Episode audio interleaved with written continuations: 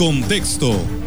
La voz y la visión de Radio Mensajera dentro de la noticia.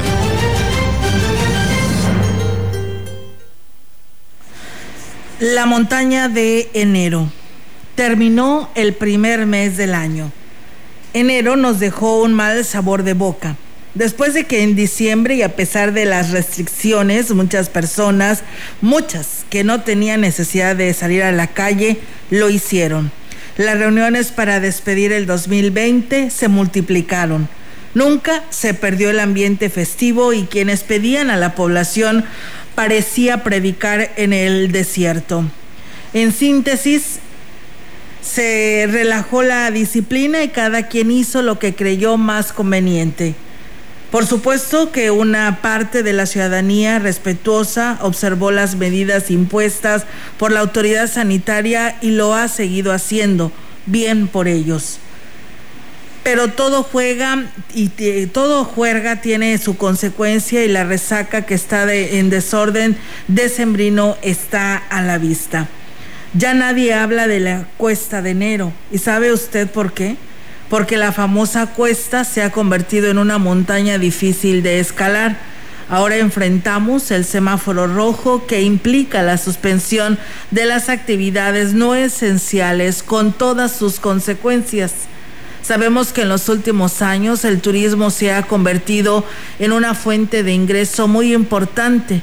Muchos empleos dependen de ello Medianas y grandes empresas se benefician también con el movimiento y derrama que generan los visitantes. Y eso se cortó de tajo. La ciudad luce desierta después de las 18 horas, hora obligada del cierre de los establecimientos comerciales. Imagine usted el estrés para aquellos que han invertido en su patrimonio para construir una empresa, generar empleos y repentinamente deben parar sus actividades. El trabajo se detiene por la obligación persistente. Aún hay que pagar renta, si es el caso, además de los salarios de sus trabajadores. Imagine también a ese empleado al que le notifican que ya no puede sostenerlo en su trabajo y es despedido o aquellos pequeños comerciantes que viven al día y que salen a ofrecer sus productos, pero regresan a casa con ellos porque no hay compradores.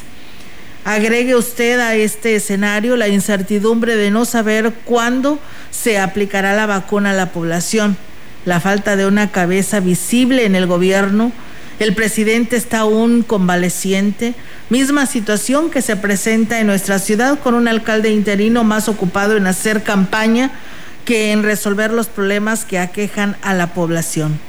Esta combinación nos ha obsequiado uno de los peores inicios del año de los que se tenga memoria. Desafortunadamente, hoy nos toca referirnos a este comienzo de año como la montaña de enero. Ojalá no sea leve la escalada.